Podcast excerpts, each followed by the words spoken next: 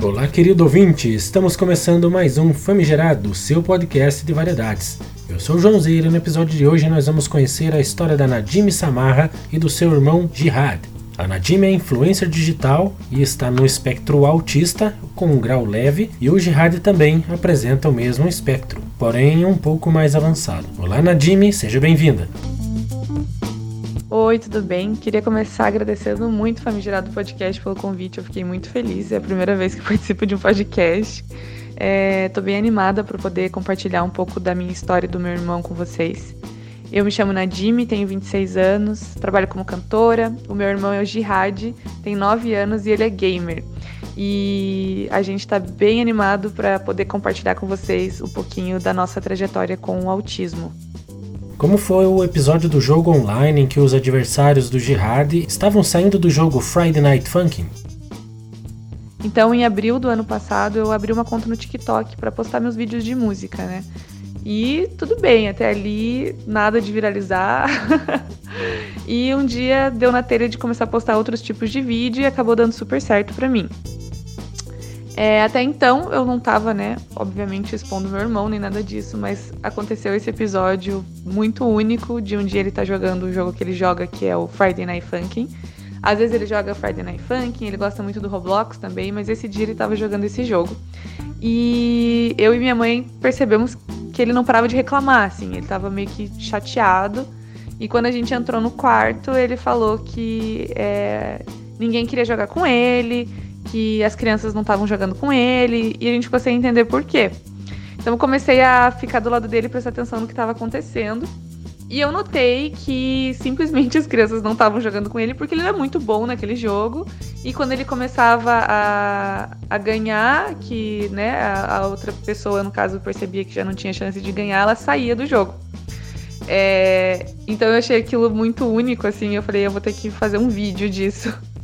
Então eu peguei meu celular e gravei uma das partidas, gravei o que aconteceu, porque no começo a gente ficou assustado, a gente pensou que pudessem estar saindo por conta de outros motivos, até porque o meu irmão é um autista assim, nível 2, né? Então ele tem, tem um pouco de dificuldade de comunicação, várias estereotipias, coisas que não dá para ver pelo videogame, mas pela maneira dele se comunicar no jogo, muitas vezes as crianças pegam no pé dele assim. Então aconteceu várias vezes, acontece até hoje. E a gente tem que educar muito ele nesse sentido, né? Então, nesse dia, a gente presumiu que era isso e no final das contas não era. As crianças estavam saindo no jogo porque realmente ele joga muito bem, muito acima da média. e estava assustando o pessoal lá. E esse vídeo viralizou, né? É, muita gente assistiu esse vídeo, muita gente veio falar comigo, falando que também tem irmãos da idade dele que passam pela mesma situação, ou pessoas autistas que passam pela mesma situação. Então, assim, esse vídeo para mim foi acabou sendo um presentão. Eu tava com receio, né, de expor meu irmão, porque ele só tem 9 anos e tudo mais. E no fim a gente só teve feedback positivo em, em, retorno, assim, foi maravilhoso. Eu não me arrependo nem um pouco de ter postado esse vídeo e eu tive muito feedback legal, assim, das pessoas. Conte pra gente como os nomes soam na sua cabeça, como você os associa às ideias. Então, o vídeo do Como os Nomes São na minha cabeça também foi bem inesperado, assim. É, foi logo depois do vídeo do Jihad, eu postei esse e acabou viralizando também. É, e assim, involuntariamente, acho que desde criança eu faço esse tipo de associação porque eu tenho muita dificuldade em lembrar nomes. Assim como eu tenho muita dificuldade em lembrar datas também. É, então, acho que desde criança, para conseguir lembrar dos nomes, eu faço associação com objetos, com coisas, com situações. e para mim sempre foi muito natural. Quando eu postei o vídeo, eu descobri que um monte de gente pensa igual a mim também. É, inclusive, várias ideias para as partes seguintes. Esse vídeo ele tem oito partes já, né? Que eu já fiz sobre como os nomes são na minha cabeça. E muitas das ideias vieram das pessoas mesmo nos comentários é, que eu achei muito bons comentários e acabei passando eles nos vídeos mesmo, de pessoas que pensam igual a mim. É, mais tarde eu descobri que isso é um tipo de sinestesia, eu não sabia que era, né? Mas muita gente me falou assim que esse tipo de associação pode ser considerado uma, uma sinestesia também. Tem pessoas, por exemplo, que conseguem sentir é, cheiro para as cores ou coisas desse tipo, sabe? Então, é, eu acho que no meu caso eu precisei fazer essas associações porque eu tinha um pouco de dificuldade de, de memorizar nomes. É, mas também esse vídeo assim foi muito foi muito positivo para mim, assim. É, que era uma coisa que era tão natural que eu acabei compartilhando e descobrindo que um monte de gente também faz. Então foi bem surpreendente. É, o feedback também foi 100% positivo. E, na verdade, depois desse vídeo, eu descobri que eu faço isso para várias outras coisas além de nomes, né? Então acredito que seja um tipo de sinestesia mesmo. Como é a sua relação com a música? O que você sente enquanto canta e depois que canta? A música para mim sempre veio de forma muito natural, assim. Eu eu tenho essa ligação com a música desde muito cedo. É, eu aprendi a tocar instrumentos sozinha, eu aprendi a cantar sozinha. Claro que mais tarde na minha vida eu busquei alguma formação mais específica, é, mas em geral foi algo que para mim sempre foi muito natural, assim. É, acho que com seis para sete anos eu já tocava violão e na época tinha muita vergonha de cantar, muita vergonha. Não cantava de jeito nenhum. Só quando eu tava lá com os meus 11, 12 anos que eu comecei a me arriscar é, a cantar também. E aí que eu comecei a me desenvolver e eu comecei a gostar muito de cantar. É, mais tarde eu acabei virando professora de canto, né? É, dei aula durante algum tempo, gosto muito de dar aula, mas para mim nada supera a sensação de poder criar uma música do zero, é, escrever algo que eu tô sentindo e tirar aquilo do papel, o que para mim é o mais incrível de tudo, assim, é poder pegar e escrever e daí fazer essa música virar algo palpável, real. É, é uma parada assim que me deixa muito feliz, que me dá muito prazer. E e serve para mim também como algo terapêutico. Claro que hoje eu, levo como profissão, mas durante a minha adolescência, principalmente, que foi muito complicado para mim a questão de colégio, estar na escola. Então, o meu refúgio, assim, a minha descarga de estresse de, de sempre foi a música. Chegar em casa, pegar o violão, ou chegar em casa e treinar a voz. Hoje em dia eu toco o piano também, então tocar piano, seja o que for, que envolva isso era a minha, a minha descarga de energia e de estresse. Era o meu, meu lazer, assim, né? E o meu hiperfoco também. Durante anos foi o, o meu hiperfoco mais longo, assim, da vida, que sempre tive desde criança. Eu acho que é o que é o videogame pro, pro Jihad hoje, pro meu irmão, a música foi para mim, assim. Então eu consigo me relacionar muito bem com ele porque eu consigo entender o que que o serviço que aquele hiperfoco faz por ele naquele momento, né? Você acha que o seu grau de autismo te ajuda ou te atrapalha a criar e aprender música? Então vale dizer que oficialmente ainda não tenho meu diagnóstico, né? Eu estou em processo de conseguir um diagnóstico, mas nas terapias que eu realizo, é, nós já estamos trabalhando com a hipótese do autismo e eu já tenho conseguido resultados muito positivos. Com relação à música, é muito ambíguo, tem coisas que são muito mais fáceis e coisas que são muito mais difíceis. É, uma coisa que facilita, por exemplo, é o fato da gente ter um hiperfoco, assim. E acho que qualquer pessoa neurodivergente passa por isso. Tem essa questão do, do hiperfoco mais forte. Então, quando você se interessa por um, por um assunto, você vai aprender tudo sobre ele, você vai ficar muito bom nele, você vai, você vai ter um resultado rápido ali, né? Graças a, a esse hiperfoco. Essa é uma parte que não tem como, como dizer que não ajuda de certa forma, porque você dedica muitas horas para aquilo, obviamente que você vai ter um resultado mais rápido. Porém, existem coisas que, que são, são obstáculos, são difíceis. Vou dar um exemplo no meu caso como cantora, né? É, para você ser cantor, você tem que estar no palco. Para você estar no palco, você tem que estar em lugares cheios de gente. É, e muitas vezes isso pode ser bem desafiador, muito difícil. Eu tive que superar muito essa questão de, de público, de medo do palco, por ser mais difícil para mim essa interação social e, e ter essa questão. Então, pô, um obstáculo ali que acaba dificultando. Ou se para chegar naquele objetivo que você quer, que você está no, no, foco de fazer, você tem que passar por alguma coisa que não gera teu interesse. Isso também dificulta um pouco o processo. Mas em geral eu acho que é, é muito ambíguo, assim, tem coisas positivas e negativas, é, que, que, podem gerar, como eu disse, essa facilidade ou essa dificuldade muito grande. É, não dá pra gente pensar sempre como se fosse, nossa, mil maravilhas você ter hiperfoco, possibilidade de fazer.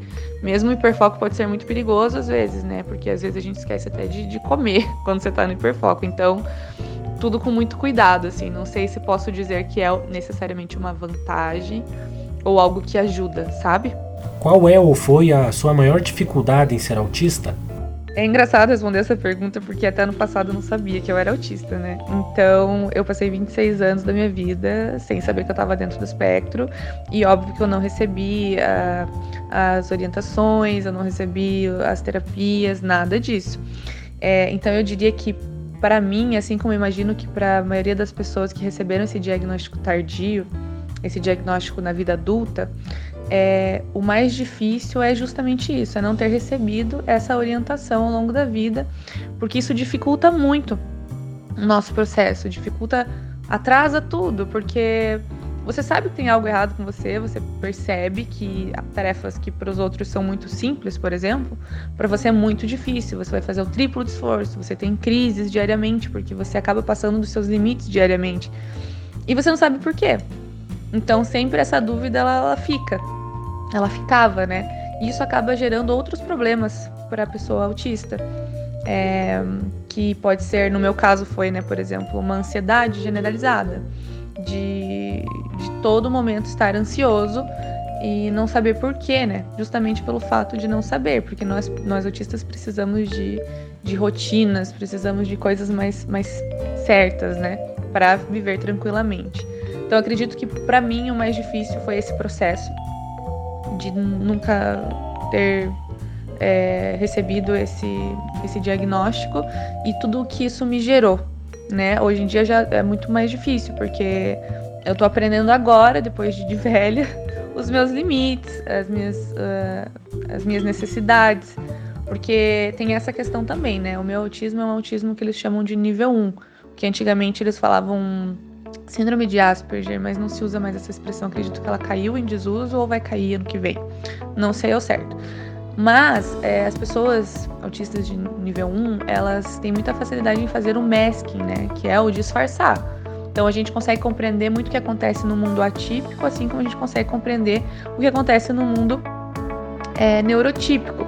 Que, que na verdade a gente consegue se moldar para estar tá nesse mundo neurotípico. A gente consegue disfarçar muito bem e passar despercebido. Isso pode, isso pode ser um dos grandes motivos que atrasa o diagnóstico. Porém, se você parar para pensar, 26 anos atrás, nem se falava muito em autismo em meninas, a não ser aqueles níveis mais severos, né? É, não se percebia tanto. Então não tinha nem como, na época, os meus pais terem consciência disso, do que poderia ser, simplesmente eu passava como uma menina é, muito mimada, muito sensível, é, envergonhada, enfim, é, não era algo que era discutido, né? Então, infelizmente, é, eu não tive esse, essa oportunidade de ter recebido esse diagnóstico mais cedo e acho que isso, para mim, é o mais difícil, assim, é o que, o que me gerou muita dificuldade de, de compreensão, de autoconhecimento mesmo. Como você acha que será o tratamento da sociedade com os autistas no futuro? Bom, o que eu imagino ver no futuro, na verdade, o que eu espero ver no futuro é mais compreensão e acolhimento. Eu acho que essas duas palavras é, definem, assim, para mim, principalmente se tratando de autismo, é, é, compreensão e acolhimento. E eu falo muito isso com base no meu irmão, né? O que eu vejo é muito mais difícil para ele, por exemplo, é, ter interações sociais, fazer amizade uma coisa que para outras pessoas pode ser muito simples, né? É, então, como que você explica, por exemplo, para uma criança neurotípica que é aquela criança autista quer muito brincar com você, quer muito ser sua amiga, mas naquele momento ela precisa ir fazer uma descarga sensorial porque tem muito barulho ou porque alguma coisa está incomodando ela, então ela precisa naquele momento estar sozinha. É muito complicado você explicar isso para uma criança neurotípica, por exemplo, porque é muito fora do padrão das conexões que ela está acostumada a fazer, das interações sociais que ela está acostumada a ter. Muito diferente. Então eu acho que isso recai muito sobre nós autistas nível 1, porque a gente tem esse privilégio da comunicação, a gente tem esse privilégio de poder, é, da gente poder se comunicar melhor. Então eu acho que cabe muito a gente falar sobre falar como que é, o que que sente, por que que é importante isso ou aquilo, por que que é importante tal e tal adaptação. Nós temos esse privilégio, então a gente tem que usar ele, sabe? É... Porque nós compreendemos os dois mundos, a gente consegue compreender o mundo neurotípico e a gente consegue compreender o mundo atípico. Então é nossa responsabilidade, sabe? É... E acredito que isso é de suma importância para que o futuro que a gente almeja, que é esse futuro compreensivo e acolhedor, para que ele realmente aconteça, para que ele se materialize. Então, eu até ano passado não sabia, né? E mesmo assim eu já fazia essa ponte, eu já fazia esse intermediário para o meu irmão, com outras crianças, ou, ou seja lá com quem. E agora eu quero fazer é, de uma forma mais generalizada, assim, e é por isso que eu estou falando sobre isso nos meus vídeos. E é isso, eu quero agradecer muito é, o convite. Eu fiquei muito feliz de poder vir falar. É a primeira vez que eu falo sobre isso, assim, abertamente. É, e eu acho que consegui passar a mensagem que eu queria. Espero que vocês tenham me compreendido bem, que eu tenha conseguido me expressar bem. é, e contar um pouquinho da minha história e do meu irmão para vocês. É, vocês podem me achar nas redes sociais, tanto no TikTok quanto no Instagram, arroba Nadime Samarra. E lá vocês vão ver muitos conteúdos, cara. Vocês vão ver conteúdo de música, vocês vão ver conteúdo falando sobre autismo, conteúdo de humor. Tem de tudo um pouquinho. E é isso. Eu agradeço muito o convite e espero voltar mais vezes. Vamos agradecer imensamente as palavras da Nadime. Foi muito legal conhecer a história deles eu conheci o perfil dela no Instagram através dos amigos que seguiam e apareceu como sugestão. Eu assisti um Rios e fiquei muito contente com o material produzido por ela. E é isso aí. E por hoje é só. Famigerado Podcast vai ficando por aqui. Um grande abraço e até a próxima.